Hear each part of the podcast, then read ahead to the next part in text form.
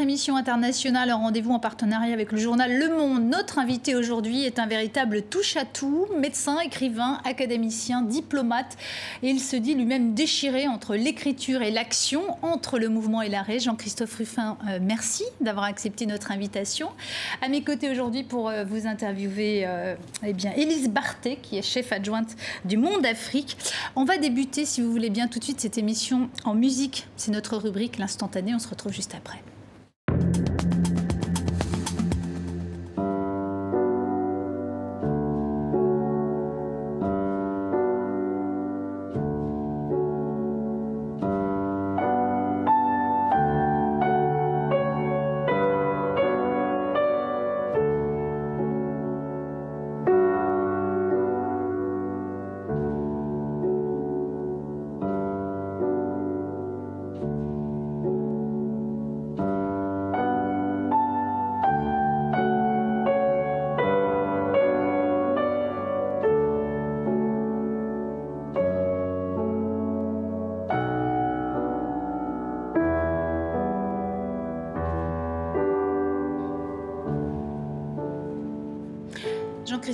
Ruffin, voilà donc un extrait euh, des gymnopédies d'Éric Satie, euh, interprété au piano par Paul Barton. Vous comprenez pourquoi ce choix musical? Ça fait référence à votre dernier ouvrage Oui, oui, oui, absolument. Moi, je ne suis pas du tout mélomane, mais quand même, gymnopédie, c'est quand même... Et pourquoi avoir voulu que votre, le personnage principal, Aurel, le consul qui mène une enquête, joue plusieurs fois ce, morceau? Il veut absolument un piano, c'est la mm. première chose. Pourquoi avoir... Ben parce que, en fait, vous savez, il y a plusieurs sortes d'enquêteurs dans les polars. Vous avez les enquêteurs rigoureux, euh, genre prof de maths qui cherchent l'indice machin et la contradiction de truc. Et moi, c'est pas du tout ça qui m'intéresse. J'aime bien l'idée d'avoir quelqu'un qui élucide les enquêtes à partir de son intuition. Voilà. Et, son intuition, euh, euh, ce, ce, consul, en fait, qui s'auto-proclame enquêteur, mais qui ne l'est pas, son intuition, elle est portée par la musique et aussi un petit peu par le vin blanc d'ailleurs. Mais les deux mélangés, c'est pas mal. le, vin qui est à boire, à consommer avec beaucoup de modération, bien sûr. Bien sûr. Tandis que la, gymnopédie, vous pouvez y aller. Euh, et le piano non plus, ça fait pas de mal. Euh, la princesse au petit mois, euh, c'est le titre de, donc, de votre dernier ouvrage. elle se déroule dans une principauté imaginaire, Starkenbach, si je prononce bien. vous y mettez en évidence aussi, au-delà de l'enquête, euh, le phénomène de cours, mais aussi l'isolement euh, que peut générer le pouvoir. Euh, vous-même, vous avez quand même eu des postes à responsabilité, le pouvoir, vous l'avez connu, ça isole. Oui, mais moi, ça m'a toujours beaucoup intéressé d'observer le pouvoir de près. C'est Raymond Aron qui disait qu'il faut penser du côté du pouvoir. Ça ne veut pas dire qu'il faut être du côté du manche. Ça veut dire qu'il faut être capable d'analyser euh, des décisions en se mettant à la place des gens qui les prennent. Et si on fait ça, d'ailleurs, ça évite beaucoup de complotisme parce qu'on imagine toujours que les décisions sont prises avec beaucoup de paramètres. Souvent, elles sont prises de façon beaucoup bien différente, en tout cas. Voilà. Et pour un romancier, c'est intéressant parce que là, en l'occurrence, il s'agit de, quelqu'un qui n'a pas vraiment un pouvoir euh, politique très fort, mais qui a un pouvoir symbolique. C'est une princesse. Et dans ces micro-États où ça se passe, finalement, celui-là, c'est un micro-État qui qui au fond est un, peu concentre les caractéristiques de tous les autres. Hein. Il, y en a cinq qui sont répertoriés en Europe Andorre, le Vatican, San Marin, etc. Et, mais donc c'est souverain. Qu'est-ce qu'il y a derrière le, la couronne là euh, Des vêtements qui sont souvent un peu folkloriques, il faut bien dire. Euh, il y a qui? Voilà, il y a qui et comment euh, ça comment ça marche? Voilà, c'était question, le questionnement derrière le livre.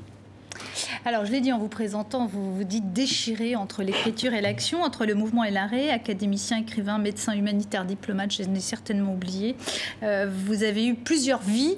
Euh, votre parcours est retracé euh, par Maëva Desfroyennes et Rodolphe Clémendo.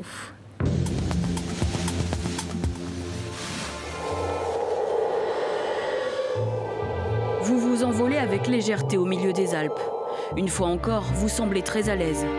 Touche à tout, résumer votre parcours en deux minutes est un exercice difficile. Bonjour, euh, je m'appelle Jean-Christophe Ruffin, je suis écrivain, entre autres. Médecine, humanitaire, littérature et même diplomatie. Petit-fils de médecin, vous commencez votre carrière en 1975 dans les hôpitaux, avant de très vite vous tourner vers les ONG. Érythrée, Éthiopie, Kosovo, pionnier de l'action humanitaire, vous côtoyez les crises. En 2002, vous devenez président d'Action contre la faim, une fonction que vous occupez pendant 4 ans. Le problème de la faim, nous on s'y consacre tous les jours, on a des équipes partout, on, voit ce qu'on fait et on sait qu'on a des résultats. Et pourtant, au niveau mondial, au niveau global, les chiffres ne bougent pas. De ces expériences naissent des œuvres, des essais et romans primés et reconnus. En 2001, vous recevez le prix Goncourt pour Rouge Brésil, qui raconte la tentative de colonisation du pays par les Français au XVIe siècle. La fin de homme riche, euh, probablement. Pour un homme riche, vous savez, euh, ça ne va pas changer ma manière de vivre en tout cas. Ça va me permettre de faire ce que j'aime, c'est tout. En 2008, vous entrez dans le cercle des immortels. Vous êtes alors le plus jeune élu de l'Académie française. La séance est ouverte. En parallèle, vous travaillez auprès de l'État français depuis les années 80. Vous conseillez notamment le ministère de la Défense ou encore le secrétariat d'État aux droits de l'homme. En 2007, à la surprise générale, vous êtes nommé ambassadeur de France au Sénégal jusqu'en 2010. Je suis venu ici parce que je croyais à la mission qui m'était donnée. C'est-à-dire que je, pensais, je pense toujours d'ailleurs, qu'on peut avoir avec l'Afrique et qu'on doit avoir avec l'Afrique des relations qui ne sont pas euh, celles du passé. Vous n'êtes pas un homme du sérail et vous aurez ces mots forts, peu diplomatiques. Au Sénégal, tout le monde sait tout ou tout le monde croit tout savoir, donc dit n'importe quoi. Une plaisanterie vous dites, des propos qui agaceront le président Abdoulaye Wade et qui sonneront la fin de votre expérience d'ambassadeur. Retour sur le plateau d'International. Euh, une réaction, Jean-Christophe Ruffin, justement, vous avez des regrets sur cette expérience de diplomate au Sénégal? Ah non, non, non, j'ai appris énormément de choses. À mes dépens parfois, notamment, par exemple, la phrase que vous citiez, là, c'était un peu voilà, un piège dans lequel on me fait tomber. Non, c'est très, très intéressant de voir justement comment les, les mots euh, peuvent, euh, peuvent peser, à quel point remplir de telles fonctions, si vous voulez, sont engage presque chaque minute, puisque dans un pays comme le Sénégal, l'ambassadeur de France, il, voilà, il représente beaucoup de choses et chaque, chacun de ses gestes est, interprété. Donc, c'est, non, non, c'est, très intéressant. Mais j'étais content que ça s'est terminé aussi. Hmm, on est sous surveillance. À l'époque, un quotidien euh, sénégalais, dans un quotidien sénégalais, on pouvait lire euh, qu'on était passé de la France-Afrique à l'Afrique-France. Mm. Euh, suite justement à votre, on va dire, euh, démission forcée, on va dire ça comme ça. En tout cas, au fait qu'Abdoulaye Ouad demande votre départ. Enfin, bah, il l'a demandé, mais il l'a pas obtenu. En fait, moi, je suis parti au bout de trois ans, mm. euh, comme vous savez. Et ce journal, il, se demandait aussi si les dirigeants africains ne faisaient pas aussi la politique de Paris sur le continent. Qu'en pensez-vous de, ce que disait ce mais Ce qui est sûr, c'est que par rapport au vieux réseau Focard qui fonctionnait, je veux dire, de France vers l'Afrique, il y a eu une série d'évolutions qui, font que maintenant, il y a eu le souci de la part des, Français de s'adresser d'abord à toute l'Afrique, pas seulement aux anciennes colonies françaises. Et ça, ça a été diversement perçu. Et c'est vrai que les chefs d'État d'Afrique francophone tiennent à garder ce lien privilégié. Et quand ils ne l'ont plus, si on coupe ce lien par les réseaux habituels, ils ont tendance à en susciter d'autres. C'est-à-dire que c'est eux qui envoient des intermédiaires pour garder ce lien auquel ils tiennent énormément. Élise Barthé, une question pour le journal Le Monde. Aujourd'hui, vous êtes écrivain plein temps. Est-ce que ce, travail de terrain qui a tant nourri vos, vos livres, il vous manque pas un peu aujourd'hui? Si, ça, enfin, ça me manque. Euh, j'ai accumulé quand même une expérience euh, importante. Donc, Vous avez pris beaucoup de notes? Euh, Non, mais je ne crois pas aux notes. Moi, je, je pense que la mémoire, et la mémoire humaine, c'est une mémoire extrêmement créative et qui, donc, en fait, sélectionne ce qui est fort. Donc, les choses ressortent. Mais oui, ça me manque, mais ça ne me manque pas complètement parce que je, je trouve toujours moyen de, de continuer à à faire des choses euh, qui m'intéressent. Mais je pense qu'en tout cas, les fonctions de responsabilité comme ça, euh, il y a un moment pour les faire et puis un moment pour s'arrêter. L'étranger, ça nourrit beaucoup aussi? Oui, alors ça, c'est une des choses qui me manque terriblement en ce moment. C'est-à-dire que la plupart de mes livres, si vous voulez, sont, sont quand même euh, soit basé, soit, soit nourri en tout cas par, par le contact, la, connaissance de, d'autres, d'autres pays, d'autres continents. Euh, d'ailleurs, juste avant le, éruptions comme ça de cette pandémie, j'étais au Brésil pendant deux mois, euh, janvier-février 2020, où j'ai descendu la, l'Amazone euh, dans ses bateaux là, avec les hamacs, vous savez, comme mm. ça, pendant, depuis la frontière colombienne jusqu'à la mer pour, pour, un travail que je préparais. Et depuis, euh, ben, le monde s'est complètement rabougri. Quoi. Et ça, c'est une des choses qui est la plus. Euh, moi, qui me manque le plus. Et justement, on va, on va parler du Brésil un petit peu plus tard dans cette émission. écrivain diplomate, avant vous, il y avait eu Romain Gary, Chateaubriand, Claudel, Saint-Jean-Perse, Giraudoux. comment, comment vous expliquez cette tradition française Moi, j'y crois pas trop. Je pense que, que, que les médecins deviennent écrivains, il y a une certaine logique, parce que c'est un métier qui, qui vous nourrit euh, très très tôt avec euh, les drames, les souffrances, etc., la réalité humaine. Les diplomates, je pense qu'il y a des phénomènes très différents. Euh, je pense qu'il y en a un certain nombre qui auraient de toute façon été écrivains sans faire ça. Je ne pense pas que les diplomates, le, le Quai d'Orsay lui-même favorise tellement les diplomates. D'ailleurs, ce que vous avez cité, par exemple, Gary n'a jamais été ambassadeur, et on l'a jamais. Mm. Pierre-Jean Rémy non plus. Enfin, ça, ne, ça, ne, favorise pas une carrière. Bon, avec Claudel, évidemment, mm. ou, Saint-Jean-de-Perse. Mais lui, non, je pense que c'est plus de l'ordre du, hasard, peut-être d'un goût commun. Euh, mais je ne vois, pas, je, vois pas un lien véritablement. Euh, et, duquel vous vous sentez le plus proche, Romain Gary? Oui, ben oui, plus que de Paul Morand ou de. Bah, j'imagine. Euh, ou, de Saint-Jean-de-Perse, qui a été, enfin, euh, bon, personnage un peu. Euh, parce que c'est ça aussi, c'est que, si vous voulez, la plupart étaient quand même un peu empaillés, je veux dire, dans leur vie quotidienne. C'était quand même des gens très, très sérieux. Et Gary, a, bon, a, cette immense qualité de, d'être resté vivant jusqu'au bout, si je puis dire. C'est, vraiment un modèle. Élise Barthé Oui, vous avez dit, en, je crois que c'était en 2013, lors d'une conférence, que la meilleure façon de parler de l'Afrique, c'était par la fiction. Mhm. Qu'est-ce que vous voulez dire par là? Comment, Qu'est-ce que la fiction a apporté à votre, votre appréhension de ce continent et à votre compréhension peut-être de ce continent?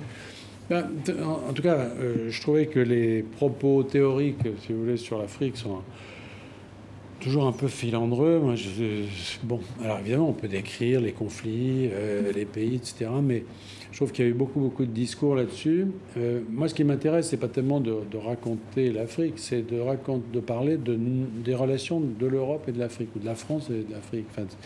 Euh, et, parce que je, vous savez qu'aujourd'hui, on traque beaucoup l'appropriation culturelle. C'est mal vu dans certains milieux de, parler du point de vue des Africains. Il y a des gens que ça choque, pas moi. Moi, je trouve que c'est. J'ai toujours pris, par exemple, un point de vue d'Européen pour parler de l'Afrique et non pas pour en parler à leur place, mais pour parler de notre relation avec l'Afrique. Parce que je pense que, par exemple, la relation coloniale, si vous voulez, c'est-à-dire ce qui s'est passé au 19e siècle, ne limite pas les relations qu'on a eues avec ce continent. Il y a eu bien d'autres histoires, notamment avant, euh, dans un pays comme le Sénégal, c'était évident. Il y a toute une histoire euh, depuis, le, depuis le 17e siècle, on peut dire, avec ce pays, qui est très forte, et que la littérature peut faire revivre. Et vous êtes un lecteur de littérature africaine, vous, êtes, euh, vous avez été nourri de fiction africaine aussi? Oui, alors la littérature, oui, si, si, bien sûr. Mais justement, la littérature africaine est faite, euh, j'allais dire, par des Africains. C'est-à-dire que, donc c'est intéressant, c'est le croisement de ces points de vue. J'aime pas beaucoup, c'est vrai, le, le, la, comment dire, cette espèce de... C'est pas pour le... J'ai aucun sectarisme là-dedans, on écrit ce qu'on veut, et, mais je trouve que c'est plus intéressant de garder le point de vue qu'on représente finalement, qui a été celui d'une vie, euh, et, de, et, quand on veut connaître euh, le point de vue de l'autre, de, le lire. Alors Jean-Christophe Ruffin, on l'a dit hein, à propos du Sénégal euh, où vous avez été ambassadeur, et eh bien le pays de la Teranga a connu de grosses manifestations ces dernières semaines après la mise en cause de l'opposant par la justice de l'opposant Ousmane Sonko. et pour les signataires du manifeste de la liberté d'opinion en toutes circonstances, c'est comme ça qu'il se nomme, et eh bien cette affaire a révélé au grand les entraves euh, à la liberté d'expression. On écoute Abdou Kadr Lo, euh, qui est analyste politique et qui est justement un initiateur de cette tribune, et on se retrouve juste après. Alors nous, ce que nous dénonçons, c'est le fait que de, de Senghor, en tout cas à, à, Macky Sall, surtout les deux derniers présidents, donc Abdoulaye Wade et Macky Sall, qui est actuellement en exercice, les Sénégalais, les intellectuels et tout un chacun pouvait toujours donner son avis et critiquer la gestion gouvernementale, euh, la gestion de, de, Macky Sall directement. Tout est permis au Sénégal. On peut critiquer sans risque. Il se trouve qu'avec Ousmane Sonko, la donne qui a changé, c'est qu'on a des sympathisants qui sont extrêmement virulents, qui ne qui semblent pas supporter la moindre critique vis-à-vis du leader. Sur Internet, on risque un bashing, on risque des insultes les plus, salaces, on risque des menaces physiques. Et ça, pour nous, en tant que acteur, observateur de la vie politique, en tant qu'universitaire, ce n'est pas acceptable, tout simplement. Le Sénégal est un pays de démocratie, de dialogue, d'ouverture et de bouillonnement intellectuel. Ça a toujours été. Donc, il est, inacceptable que certains refusent ce dialogue-là, que certains refusent la moindre critique euh, vis-à-vis de leurs leaders qu'ils considèrent comme des attaques euh, crypto-personnelles. Jean-Christophe Ruffin, le Sénégal, qui est quand même souvent présenté comme un modèle hein, démocratique euh, sur le continent, euh, c'est un pays qui a connu l'alternance, c'est vrai. Euh, vous êtes inquiet, vous, pour la démocratie sénégalaise? Il a connu plusieurs alternances en plus. Hein. C'est-à-dire que. Alors, à chaque fois, ça se fait un peu dans la douleur parce que. Le, mais sans trop de violence. Mais sans. Voilà. Enfin, mm. il, y a, il y a toujours un peu le côté retiens-moi, je, je, vais faire un malheur. Mm. Bon, et puis finalement, ça, ça, ça s'arrange. C'est vrai que là, il y a une tension beaucoup plus forte du, dans le débat. Euh, et alors, ce qui est très curieux, Bon, là, c'est un point de vue qui reflète effectivement un point de vue plutôt euh, du côté du, pouvoir, si je puis dire. Mais c'est pas. Il y a aussi un certain nombre de, de gens de la société civile qui pensent ça, c'est-à-dire qui mm. pensent qu'effectivement, euh, en étant trop, trop virulent et trop sectaire d'une certaine façon, euh, l'opposition nouvelle, parce que Sanko maintenant représente quand même quelque chose, euh, risque de, de, gripper un peu. Parce que jusqu'à présent, il y avait. Bon, on pouvait s'envoyer des noms d'oiseaux, hein. la presse sénégalaise, c'est pas toujours tendre, mais c'était libre. Et Bon, il y a eu quelques petits accros parfois, etc. Mais dans l'ensemble, voilà. Alors ça, si cet euh, acquis-là a été remis en cause, euh, ce, serait très grave. Mais ce qui est curieux, c'est que si vous voulez, l'inquiétude, elle vient plutôt de la pratique de l'opposition là que du mm. pouvoir en place. Enfin, mais les deux, en fait. Vous pensez que ça peut être lié aux réseaux sociaux, justement? Oui, bah, parce que justement, c'est une, c'est une révolte qui s'est beaucoup appuyée là-dessus, sur ces réseaux sociaux.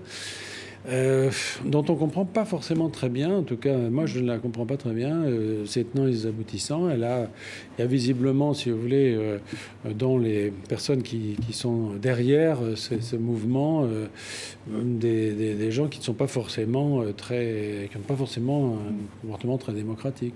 Elise Barthé oui, il y a quelques semaines, le président euh, congolais Denis Sassou Nguesso a été réélu pour un quatrième mandat. Dans un registre euh, quand même assez différent en Côte d'Ivoire, Alassane Ouattara, qui avait promis de passer la main après deux mandats, a finalement rempilé pour un, troisième.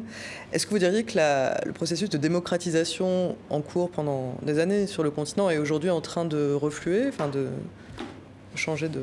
De reculer De reculer, merci. Non, parce que les pays que vous citez, euh, le problème euh, est, très ancien. C'est le Congo euh, n'a pas vraiment connu, on ne peut pas dire qu'il y a eu un printemps congolais. Il y a les conférences nationales au début des années 90. Voilà, oui, mais enfin ça remonte quand même assez loin. Et depuis, c'est quand même une situation qui est très bloquée. je pense qu'en Côte d'Ivoire, c'est différent parce que on peut quand même saluer le, retour à une forme de, paix, de fonctionnement, de fonctionnement démocratique du, du pays. Bon, c'est vrai que. L'exemple guinéen, Alpha Condé, par exemple. oui, tout à fait. Mais c'est pareil. Ces pays, si vous voulez, c'est très, très compliqué parce qu'ils ont quand même euh, voisiné le, chaos, voire euh, ils sont tombés carrément. Hein, mm. Je veux dire, la Côte d'Ivoire, il y a quand même, euh, je sais pas, il y a 10 ans, 15 ans, c'était un pays en guerre, en, guerre civile, affreux.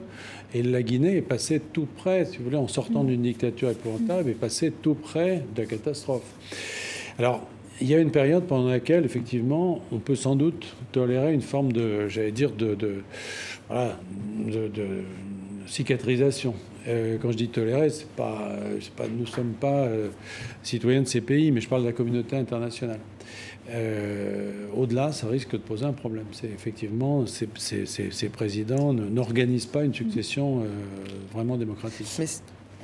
Si on prend par exemple l'élection aussi également très récente là, du président béninois Patrice Talon, qui a été réélu donc il y a, quelques jours, qui dit s'inspirer du Rwanda, on a l'impression qu'il y a une sorte de modèle rwandais qui est en train de, faire florès au Togo, par exemple, au Bénin, euh, ce modèle qu'on pourrait qualifier d'autoritaire, développementaliste, mmh. euh, est-ce que ça vous inquiète est-ce que vous êtes plutôt favorable?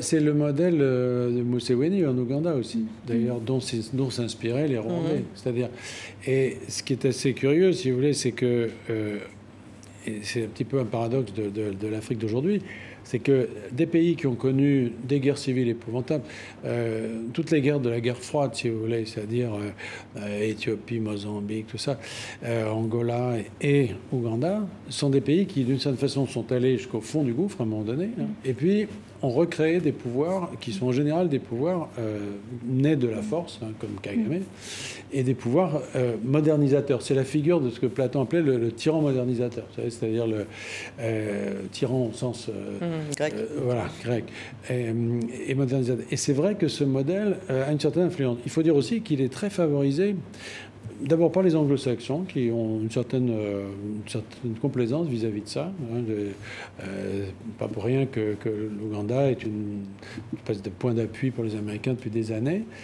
Et puis pour les Chinois surtout. Les Chinois qui ont euh, élaboré tout un, tout un discours sur ce, sur ce sujet, sur le thème, mais puisque vous développez votre pays, là, le reste ne nous regarde pas, etc. Et nous n'allons pas conditionner notre aide à euh, quelque farce démocratique que ce soit. Et donc les deux, c'est-à-dire le succès, parce qu'il y a un succès quand même au Rwandais, évident, et euh, disons une certaine complaisance d'un certain nombre de pays, fait que, euh, en effet, ce modèle, euh, ben, il séduit. Cela étant dit, on avait connu le succès de l'Éthiopie. On voit qu'aujourd'hui, euh, l'Éthiopie est à nouveau en guerre, en tout cas avec la partie nord de son pays. Oui, mais alors moi j'ai tendance à penser que c'est plutôt le, que l'affaire vient quand même assez largement de l'Érythrée, si vous voulez. Que le problème dans la région, c'est quand même aussi, et surtout d'abord, le problème érythréen. Quoi, qui, euh, alors là, qui, pour le coup, est un, est un État, euh, on peut dire, euh, espèce de, de, camp de concentration à ciel ouvert. Avec, une prison à ciel ouvert, en tout cas. Avec une dictature absolument épouvantable et qui n'a pas bougé. Donc, si vous voulez, l'Éthiopie a un peu bougé, l'Érythrée pas du tout. Et, et, par contre-coup, si vous voulez, à partir du moment où la paix n'est pas arrivée, ben, l'Éthiopie est, est, en train d'en payer le prix aussi. Euh, plus, globalement, euh, quand on voit ce qui se passe en Hongrie, par exemple, avec, euh, avec la politique de Viktor Orban, ou encore en Pologne, on voit qu'il y a des lois de plus en plus dures, notamment contre l'avortement. Est-ce que vous avez l'impression que cette époque, finalement, elle est plus une époque de, régression, en tout cas en ce qui concerne les droits humains?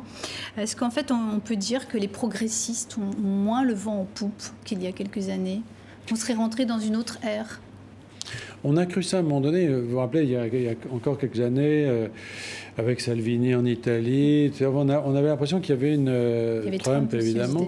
On avait l'impression qu'on était entré dans une ère euh, conservatrice et même, et même presque. Euh, plus que réactionnaire, enfin. Finalement, euh, ça n'apparaît pas aussi clair que ça et c'est pas aussi solide que ça, si vous voulez. Donc, tant que les fonctionnements euh, démocratiques est encore là, tant qu'on peut espérer des alternances, bon, ce qui est probablement plus le cas en Hongrie. Je pense que la Hongrie est passée, est passée au-delà. C'est-à-dire que la mainmise de, de, de sur le pays est quand même extrêmement, euh, probablement irréversible, en tout cas sous une forme pacifique. Mais ailleurs, en Pologne, partout, je pense que, j'allais dire la messe n'est pas dite, mais pour la Pologne, ce serait. Mm. Mais euh, je pense que les choses peuvent encore bouger. Euh, L'épidémie de Covid, on voit avec la fermeture de certaines lignes aériennes, la tension entre les, les, les, États euh, sur la question des vaccins pour obtenir des vaccins, aussi la crise économique hein, que va générer cette épidémie. Euh, elle renforce bien sûr les égoïsmes nationaux. Est-ce qu'aujourd'hui on arrive suffisamment à appréhender l'étendue des dégâts et des conséquences de cette pandémie de Covid-19 et les replis sur soi, en termes de replis sur soi Vous pensez que ça, non, mais on n'est pas sorti du tout de l'épidémie, vous savez. Et euh, ce qui est très étonnant d'ailleurs, c'est qu'il y a cette espèce de... Euh, à chaque fois qu'on pense avoir euh, à peu près trouvé la solution, les, les choses repartent.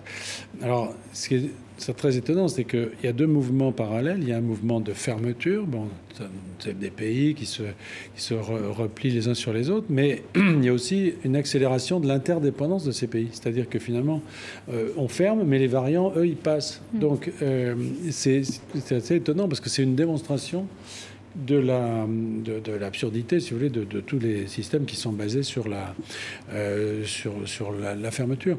Mais c'est vrai que l'Europe essaye de garder une espèce de vision commune. Alors malheureusement, euh, c'est pas un succès au niveau des vaccins, c'est dommage, parce que finalement, on peut quand même se féliciter que, que ça, ça n'est pas craqué. Parce qu'il y a eu quand même cette volonté jusqu'à présent de gérer ça en commun. Bon, à part les Anglais, mais mm. les Anglais ne font plus partie de l'Europe. Mais je veux dire, les autres ont gardé ça. Et finalement, c'est un miracle, c'est un petit miracle. Qu qu euh, alors j'espère qu'il va, qu'il va durer.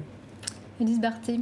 Oui, il y a une expérience commune qu'on a tous fait il y a, il y a, un an, qui était celle du confinement. Vous étiez confiné, je crois, dans les, les Alpes françaises chez vous. Oui. Euh, Est-ce que ça a été une période propice à l'écriture, à la lecture? Qu'est-ce que vous avez, à quoi vous avez occupé votre confinement? Ben, le premier, euh, j'étais un peu sidéré, comme tout le monde. Et alors, confiné à la montagne, c'est un peu un paradoxe. Mais d'ailleurs, moi, ça m'a beaucoup, beaucoup intéressé parce que j'étais dans un endroit qui est symbole de la liberté. C'est-à-dire que c'est vraiment le, les grands espaces, etc. Et ce qui est très intéressant, c'est que finalement, la contrainte s'est exercée presque plus fort sur ces endroits déserts, si j'ose dire, euh, puisqu'il est assez facile de les survoler en hélicoptère, etc. Ce qui s'est passé. Donc finalement, la perte de cette partie de la liberté que nous avons subie, c'était pas la plus visible, mais je trouve que c'est la plus inquiétante parce que je dirais qu'aujourd'hui, je regarde plus la montagne de la même manière. J'ai l'impression euh, que ce qui me paraissait une évidence, si vous voulez, c'est-à-dire la liberté, est juste un petit peu en, sursis. J'avais écrit un livre il y a quelques années qui s'appelait Globalia, dans lequel on commençait par une sorte de, randonnée en salle. Alors les gens mettaient leurs chaussures et leurs sacs à dos, machin, etc. Et ils étaient dans une immense salle, en fait. Euh, et la randonnée se faisait sous une, sous une verrière qu'on voyait pas, mais qui était là. Et ça m'avait été inspiré par une visite que j'avais faite en Afrique du Sud, euh, dans, les Drakensberg. Là, j'avais pris un sentier, j'avais marché sur le sentier, puis au bout d'un moment, il y a un type avec un grand chapeau qui m'avait arrêté, un ranger, il m'avait dit Est-ce que vous avez votre ticket? Et, je lui ai dit Mais attendez, alors on était en pleine nature. Et alors il m'a montré tout au fond dans la vallée, il y avait un petit portillon, il fallait passer par là et acheter un ticket. Et l'idée qu'il puisse y avoir un ticket dans la nature me m'avait paru farfelu. Ben aujourd'hui, j'y crois, parce que le premier confinement m'a donné pratiquement l'expérience de ça. Mmh.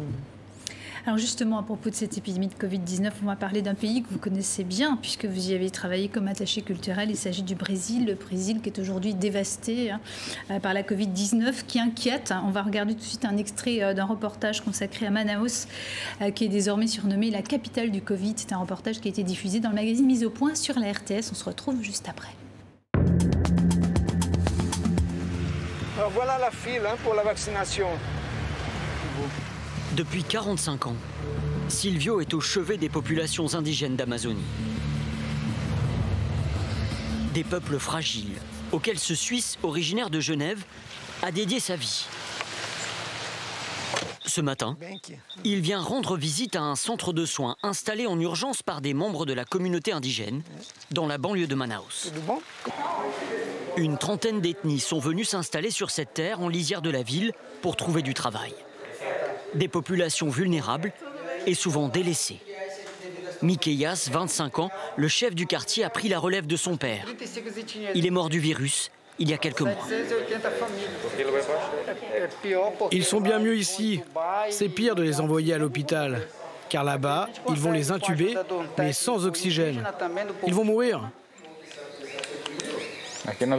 Tu vois, il n'y a plus rien. Ça ne bouge plus même quand j'ouvre. Plus d'oxygène ils pensaient qu'ils avaient encore une réserve d'oxygène, mais de, fait, ils n'ont pas de réserve. Alors en fait, ces cylindres maintenant sont les derniers qu'il y avait. C'est dramatique, euh, mais c'est dramatique dans, toute la région, en fait. C'est pour les peuples indigènes, les populations traditionnelles, les cabocles de l'intérieur de l'Amazonie. Hein. Euh, qui se trouvent toutes dans, cette situation. La chance ici, c'est encore un quartier périphérique. Quand tu sors de Manaus, tu te trouves tout de suite dans une situation d'abandon le plus total, difficulté de communication, difficulté de transport, et puis pas de soins. Jean-Christophe Ruffin, c'est dur de voir ça quand on a fait de l'humanitaire, quand on est médecin, euh, manque d'oxygène, des systèmes de santé qui sont euh, totalement exsangues, hein, on va dire, euh, au Brésil, des patients qui sont de plus en plus jeunes, ce qui est très inquiétant, qui rentrent dans les hôpitaux, une épidémie hors de contrôle. Le Brésil, c'est un pays à deux faces, vous savez, parce que c'est. D'ailleurs, les, les, Brésiliens en jouent un peu quand ça les arrange. quand ça les arrange, ils disent on est un pays euh, très développés, on fabrique des fusées, des voitures, des... c'est vrai. C'est vrai, ils ont une première chaîne de télé du monde, ils fabriquent les novellas, tout ça. Mm. Et puis quand ça les arrange, ils disent oh non, on est un pays sous-développé, etc. Et les deux sont vrais. Les deux sont vrais.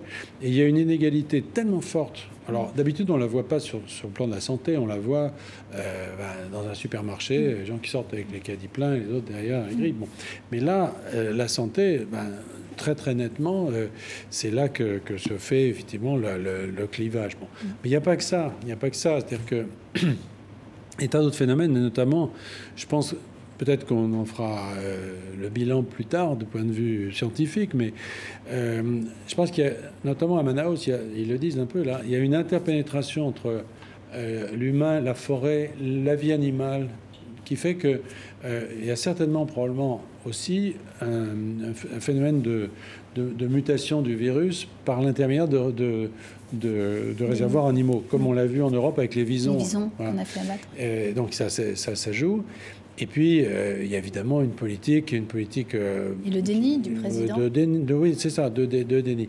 Mais il faut reconnaître aussi, et c'est pas du tout pour euh, dédouaner Bolsonaro, pour lequel j'ai aucune sympathie, mais c'est que c'est pas facile de, confiner des gens dans les favelas. Ben, confiner le Brésil. Mm. Je veux dire, baladez-vous dans une favela. Mm.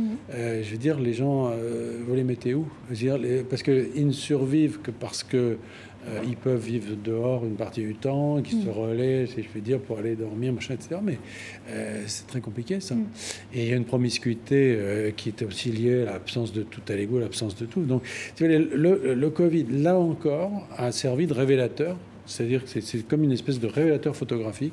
Et tout ce qui était un peu en demi-teinte, là, ça saute aux yeux avec cette maladie. Elise Barty il y a un an, vous disiez que ce, virus frappe particulièrement les populations les plus vulnérables. Il n'est pas particulièrement grave, il provoque une peur excessive. Oui, Est-ce que ben vous, le, diriez encore aujourd'hui? Ben, C'est vrai qu'il n'est pas. Je veux dire, euh, regardez la. Ebola, quoi. C'est pas Ebola. Il est, la, mortalité est relativement faible, sauf certains cas particuliers, en effet. Mais vous avez des pays. Euh, euh, on parlait tout à l'heure avec quelqu'un d'origine marocaine qui me disait c'est même curieux, comme les choses s'inversent, parce que par exemple aujourd'hui, euh, le Maroc s'en sort mieux parce qu'ils ont vacciné aussi euh, beaucoup et Ils ont confiné très très très Ils ont confiné très tôt. mois, et aujourd'hui, on est à front renversé. C'est le Maroc qui se protège mm. contre les, je veux dire, les, invasions entre guillemets de, Français qui viendraient leur apporter la maladie.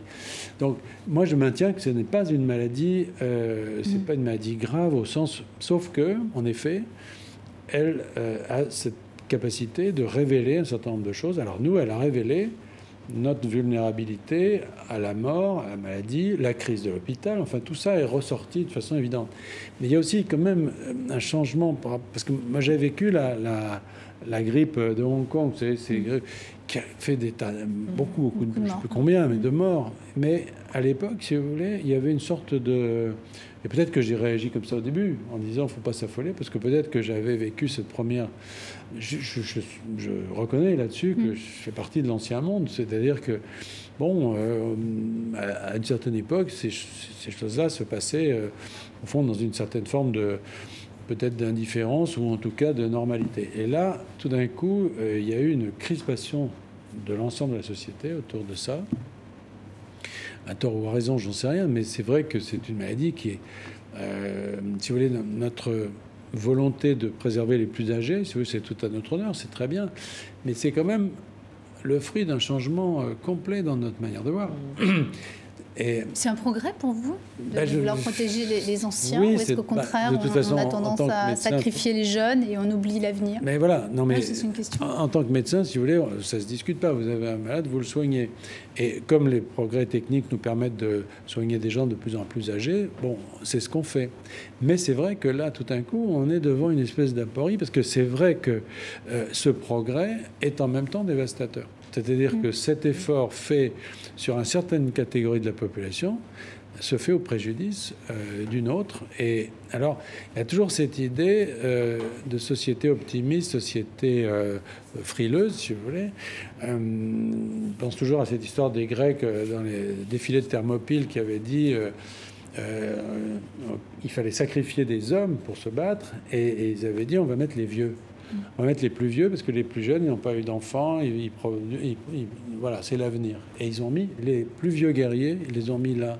Et nous, on a fait le contraire. C'est-à-dire que on a, défendu notre société en mettant, en sacrifiant finalement dans le défilé la détermination les plus jeunes. ça, c'est quand même quelque chose qui, sur lequel il va falloir s'interroger.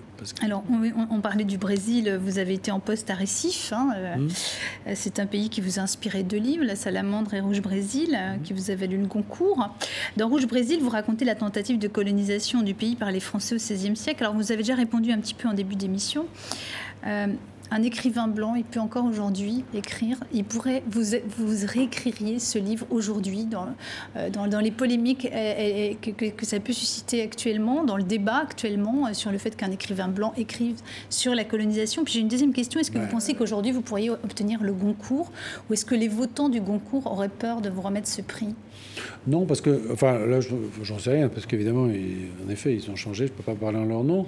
Mais euh, ce, livre est, euh, écrit du point de vue euh, et suit l'histoire des Français qui sont allés au Brésil. Donc, si vous voulez, il n'y a pas d'appropriation culturelle, pas du tout.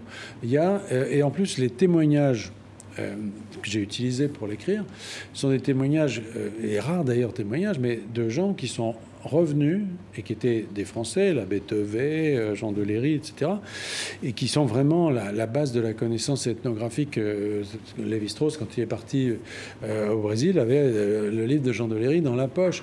C'est voilà, c'est un témoignage. De toute façon, ces populations n'existent plus. Les Tupinamba que les Français ont rencontrés sont morts. Donc, euh, je veux dire, même les. Moi, moi j'ai été au Brésil, j'ai discuté avec des, euh, des historiens brésiliens là-dessus, etc. Il n'y a jamais eu une remise en cause. Enfin, chacun peut avoir son interprétation, mais je suis parfaitement légitime pour parler de ça. Il y a eu récemment cette polémique aussi aux Pays-Bas où la traductrice blanche, hein, la poétesse noire Amanda Gordman, a dû renoncer. Vous, vous comprenez euh, ces, polémiques Vous pensez-vous qu'il faut être une personne blanche, ne peut pas retranscrire la non, d'une Non, non, non, ça, ça c'est tout à fait autre chose. C'est, ça, ça, vraiment les débordements d'une forme, je trouve, très, très, très intolérante de, de, de quelque chose qui est un antiracisme vraiment de plus en plus suspect et qui est en fait basé sur une, un profond malentendu entre la conception américaine et la conception européenne. Pour un Européen, c'est toute discrimination basée sur la, race, la couleur, etc., et la religion, tous, est, est, une forme de racisme. Et donc, euh, le faire à, l'égard de cette traductrice blanche est aussi condamnable que, euh, que de le faire à l'égard d'un Africain. Mais euh, ça, c'est notre conception européenne. pour les Américains, étant donné que que le racisme est considéré comme systémique, euh, effectivement, il se donne ce droit. Mais moi, je pense que si on part sur cette pente, euh, alors là, la, cancel culture va tout détruire. C'est-à-dire que c'est dans, cette veine, toujours, vous vous êtes souvent décrit vous-même comme universaliste, mmh. expliquant d'ailleurs que votre engagement dans l'humanitaire avait fini de vous convaincre que le, le relativisme n'était pas une position tenable. Est-ce que vous comprenez que ce terme, cet universalisme, soit aujourd'hui décrié? Ben, je le comprends parce que c'est pas nouveau, mais c'est la forme sous laquelle il est, il est décrié qui me, qui me surprend.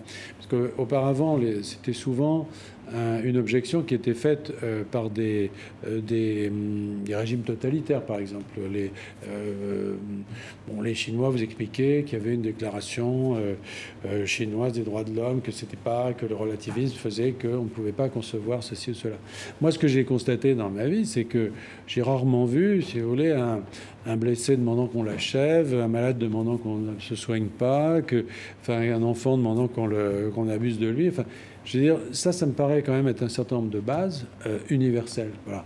Et il y a quand même des textes universels. Ça existe. Les conventions de Genève, par exemple, de 1948, sont des textes universels qui ont été signés par euh, suffisamment de pays pour qu'ils soient opposables, même à ceux qui ne les ont pas signés. Donc, je crois qu'il y a toujours ce fond. Alors, euh, après, aujourd'hui, le problème, c'est que ça va au-delà, puisque c'est une mise en cause euh, euh, presque euh, raciale, c'est-à-dire que partir du moment où cet universalisme est énoncé par des blancs européens, etc., il est de ce fait considéré comme local, comme disqualifié.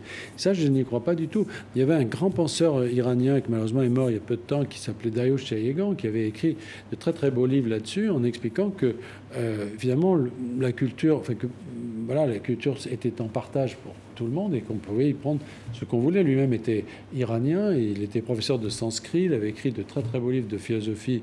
Et quand il euh, étudiait la philosophie allemande, il apprenait l'allemand.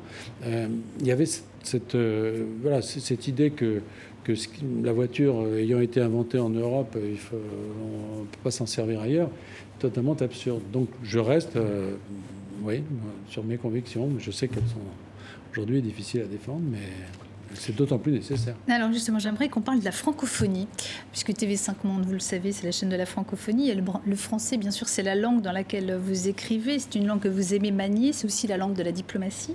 Et aujourd'hui, c'est une langue africaine. Vous allez écouter, c'est Hachim Mbembe qui nous le dit, il était l'invité d'International il y a quelques semaines. Le français est une langue africaine. Le français est devenu une langue africaine comme l'anglais, comme peut-être dans l'avenir le mandarin. La force de l'Afrique, c'est cette capacité à tisser des relations, y compris avec les contraires. C'est ça qui a permis au continent de persévérer. Et c'est ce qui doit permettre au continent de se mettre debout sur ses jambes. Cette capacité d'invention, de résilience, de création et de réparation Achille Mbembe nous dit donc le français est devenu une langue africaine. Est-ce qu'à l'Académie française, on s'en rend suffisamment compte? Est-ce que vous, en tant qu'académicien, vous avez l'impression que la France aussi, plus globalement, se rend compte de la chance, de l'opportunité d'avoir cette langue partagée avec autant de personnes dans le monde entier? Oui, il y a deux choses dans ce que dit Achille Mbembe. Il y a, euh, disons, ce que les Brésiliens euh, auraient appelé l'anthropophagie culturel. Euh, il y avait le manifeste anthropophage d'un célèbre auteur euh, brésilien des, des années 20 euh, il expliquait que la force du Brésil, c'était justement d'absorber, de, digérer toutes les influences. Alors là, c'était plutôt dans la musique, mais c'est aussi vrai dans la culture, dans la langue. Hein. Alors au Brésil, non, puisque c'est la langue brésilienne, mais euh, portugaise. Mais c'est vrai que l'Afrique a, a, cette capacité à métaboliser, comme ça, à s'approprier des choses qui viennent de, l'extérieur. Et là, je suis tout à fait d'accord. Là où je suis moins optimiste que lui, c'est, ou en tout cas une différence d'appréciation, c'est que je pense que euh, la francophonie africaine n'est pas aussi profonde que qu'on veut bien le, dire et le croire. Euh, moi, ça me frappait, par exemple, j'étais au Burundi, euh, je passais plusieurs mois au Burundi il y a quelques années. Là, quand je voyais un, gamin qui revenait de l'école avec son cahier, etc., et, je lui parlais, le français est, une des langues officielles du pays, mais après trois phrases, l'enfant n'y euh, arrivait plus. Et, finalement, euh, la, francophonie officielle, celle qui colore sur les cartes un pays en disant c'est un pays francophone, elle ne représente pas vraiment euh, ce qui est vraiment parlé dans le pays, si vous voulez. Et je suis pas si sûr, alors que les intellectuels, bien sûr, oui, oui, mais même au Sénégal, vous savez, au, Sénégal, dans la rue, les gens hein. parlent plus le Wolof, oui, mmh, bien sûr. Euh, alors ça nous amène à parler de la relation entre la France et l'Afrique et entre l'Afrique et la France. Euh, euh, justement, l'historien Achille Bembe va organiser un dialogue avec la société civile dans le cadre du sommet Afrique-France en juillet prochain à Montpellier. il y a aussi eu l'ouverture des archives hein, sur le génocide des Tutsis au Rwanda ou encore le rapport Stora sur la guerre d'Algérie. Le président français Emmanuel Macron, on voit qu'il multiplie hein, les initiatives à destination du continent africain. Il en fait assez ou est-ce qu'il faut aller plus loin Est-ce que finalement on a l'impression qu'il n'en fait jamais assez? De toute façon, euh, c'est toujours euh, comme ça avec, euh, avec l'Afrique, si vous voulez. Il y a tellement de problèmes dans ce continent que, évidemment, on n'en fait jamais assez, bien sûr. la question, c'est plutôt quelle est la cohérence de ce qui est fait? Moi, je ne la vois pas tellement pour le moment, parce que finalement, au départ, il y avait eu un certain nombre d'initiatives qui semblaient devoir être prises. Bon, il y avait l'établissement de ce conseil présidentiel pour l'Afrique, il y avait la visite d'ailleurs un peu chahuté euh, en Afrique, etc. Bon. Mais depuis, vous parlez de multiplication d'initiatives. Moi, j'en vois beaucoup de fragmentaires, mais je ne vois pas une, politique très cohérente. Euh, donc, je ne sais pas, on verra. Élise Sur la question rwandaise en, particulier, est-ce que vous pensez que la France doit présenter ses excuses officiellement au Rwanda, sachant que Emmanuel Macron doit se rendre à Kigali euh, dans le courant du mois de mai? C'est le serpent de mer, mais plutôt que des excuses, je trouve qu'on devrait donner la vérité. C'est-à-dire que je pense qu'en effet, euh, il s'est passé un certain nombre de choses, que les archives pourraient être ouvertes plus largement et devraient l'être. Le rapport du clerc est une, une étape dans ce. C'est une étape, mais fragmentaire. Enfin, c'est-à-dire parce que si le travail de mémoire, c'est pas un préalable aux excuses. Est-ce qu'on peut s'excuser sans avoir fait le travail Non, mais c'est ça. C'est-à-dire et puis la connaissance des faits et des responsabilités. Parce que, si vous voulez, le système des excuses, il vaut euh, pour des choses qui se sont produites euh, il y a très longtemps. Euh, bon, les coupables, les responsables ne sont plus là, donc collectivement, on s'excuse. très bien. Mais là, il ne s'agit pas de ça. C'est-à-dire que là, là c'est pas la France, c'est des Français, des responsables politiques français qui ont fait un certain nombre de choses. Et il serait intéressant de savoir qui. À ce moment-là, là, les responsabilités, euh, si vous voulez, c'est pas au pays entier de le, de, mm. porter, c'est aux responsables qui, sont responsables de leurs actes. Euh, dans un de vos ouvrages, Katiba, vous avez écrit un peu avant tout le monde, hein, d'ailleurs, euh, vous avez décrit le phénomène djihadiste dans le Sahel. Est-ce que vous avez l'impression qu'aujourd'hui, finalement, l'Afrique, elle est devenue un, des théâtres, on va dire, du, djihadisme international Est-ce que, est qu'en fait le djihadisme est un peu partout aujourd'hui? Est-ce qu'il est un peu. Ben, il gangrène un peu, comme on dirait Oui, enfin, c'est surtout lié au fait une métastase. Oui, mais c'est surtout lié au fait que le, califat, enfin, le, territoire qui, qui, avait été euh, conquis euh, en Syrie euh, a été a été finalement détruit. Donc finalement, comme toujours dans ces situations-là, mm. il y a un phénomène d'éclatement. et en effet, aujourd'hui, bon, peut-être qu'avec euh, le retrait des troupes en Afghanistan, ils vont, un certain nombre de ces djihadistes vont retourner vers l'Afghanistan, mais aujourd'hui, on peut constater qu'en effet, ils sont euh, très largement redéployés sur le, sur le Sahel, et pas seulement sur le Sahel, même sur la Libye. Euh, donc, la, j'allais dire la menace, elle est contenue, mais ça pose le problème à terme, si vous voulez, de la présence militaire, la présence militaire française notamment, qui pour le moment... C'est une erreur? Non, c'était nécessaire sur le moment. Mais le problème, c'est de savoir si elle est soutenable, parce que personne n'a l'air de vouloir prendre le relais.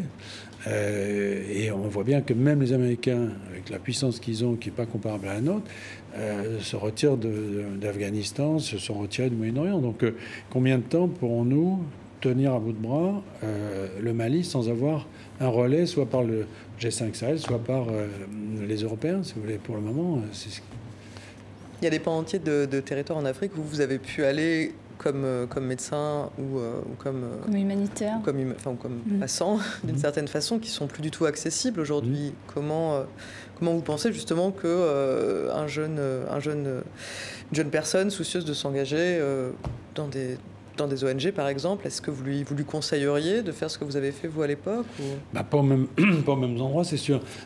Mais Vos petits-enfants, par exemple, vous les incitez à aller dans l'humanitaire ah, Non, non, non. Mais enfin, euh, je, les incite, je les inciterai, parce qu'ils sont trop petits, mais à s'engager, c'est certain, mais, mais pas forcément euh, n'importe où et surtout pas n'importe comment. Moi, j'ai été responsable de grandes ONG comme Action contre la faim, par exemple. C'est à chaque fois une sorte de, de poids moral extraordinaire que d'envoyer des jeunes euh, dans des zones, si vous voulez, et évidemment, on ne les envoie pas à, la zone de guerre, mais il y a quand même beaucoup de zones du monde aujourd'hui où c'est difficile. Moi, j'ai traversé le Sahara en voiture. non, je n'ose même pas dire mm. quand, quoi. Mm. Euh, et c'est vrai qu'à part crever un pneu, on n'avait pas beaucoup d'autres mm. risques.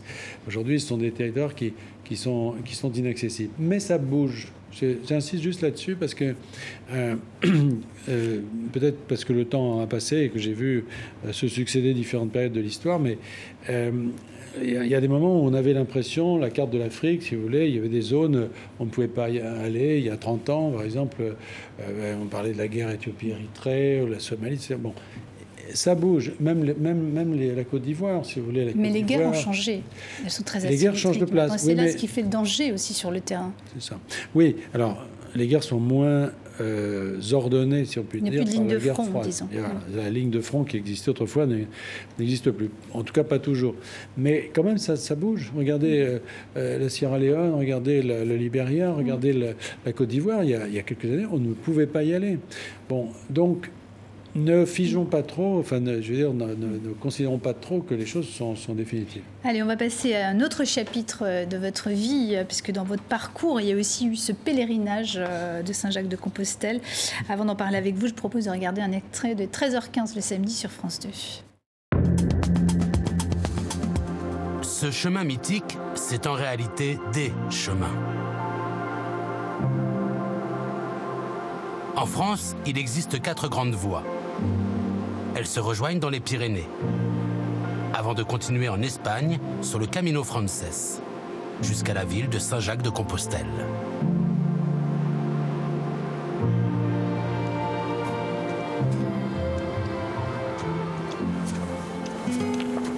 Clémence et Clémentine ont dans les jambes 32 jours de marche et plus de 700 km.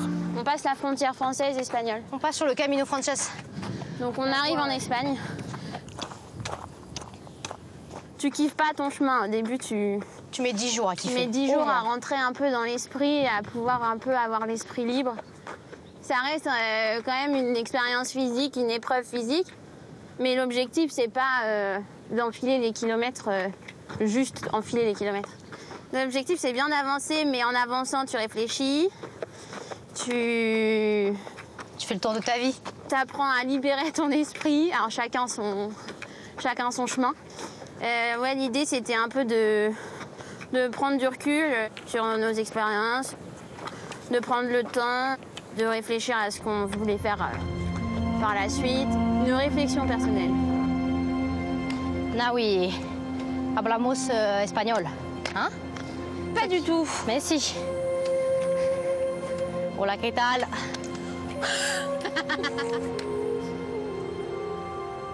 Voilà, vous avez fait ce pèlerinage de Compostelle en 2011, vous y avez consacré un livre, hein, Immortel Randonnée.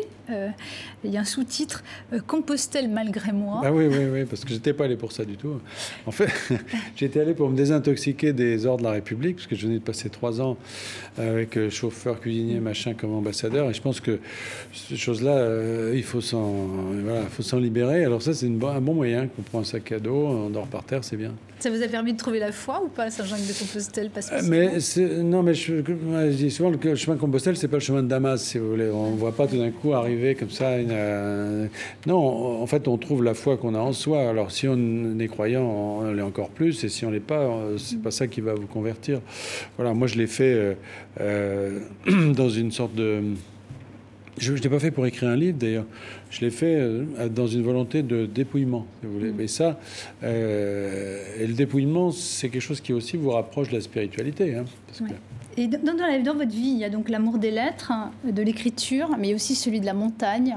Euh, une montagne qui tombe en petits morceaux, si vous me pardonnez l'expression, et où vous pouvez voir hein, de votre fenêtre l'impact des changements climatiques. Il y a des pans entiers de glaciers qui s'effondrent. Vous pourriez euh, vous, investir un jour politiquement euh, pour essayer de faire quelque chose pour défendre le climat? Bah, je, Enfin, je ne suis pas le seul, si vous voulez, à, le constater. Je ne pense pas forcément être très bien placé pour ça.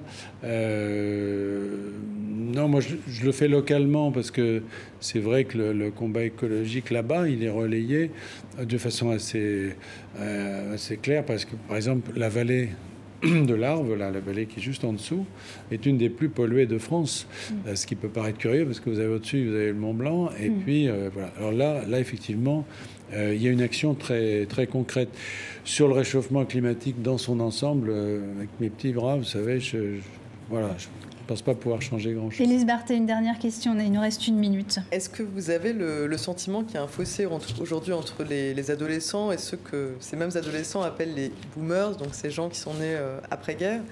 Sur, euh, sur, ces questions écologiques, est-ce que c'est une affaire de génération, une sorte de mise à jour de l'éternel conflit des, des, anciens ou des modernes, ou c'est quelque chose d'autre qui se joue selon vous dans ce... Ben, je pense qu'il y, a une il y a une différence, c'est que je, pense que dans ma génération, on est très sensible à la, question des dérives totalitaires, si je puis dire. Et moi, l'écologie, euh, j'applaudis dès demain, à condition qu'elle reste humaniste, c'est-à-dire qu'elle ne soit pas dirigée contre les êtres humains. On ne sauvera pas la planète en condamnant l'humanité. Voilà, c'est ça que je dis. Et parfois, je pense que les jeunes ont, des visions euh, comme ça, antispécistes, etc., qui m'inquiètent un tout petit peu parce que peut-être qu'ils ne voient pas derrière euh, vers quoi ça peut conduire. Voilà, quand on dit qu'il faudrait qu'on soit 300 millions au lieu de 7 milliards, c'est très bien, mais qu'est-ce qu'on fait des autres? Jean-Christophe Ruffin, on pourrait poursuivre cette interview pendant des heures, mais elle s'achève. Merci, euh, d'avoir participé à International. Élise Barthé, merci de m'avoir accompagnée. Excellente suite de programmes sur TV5 Monde.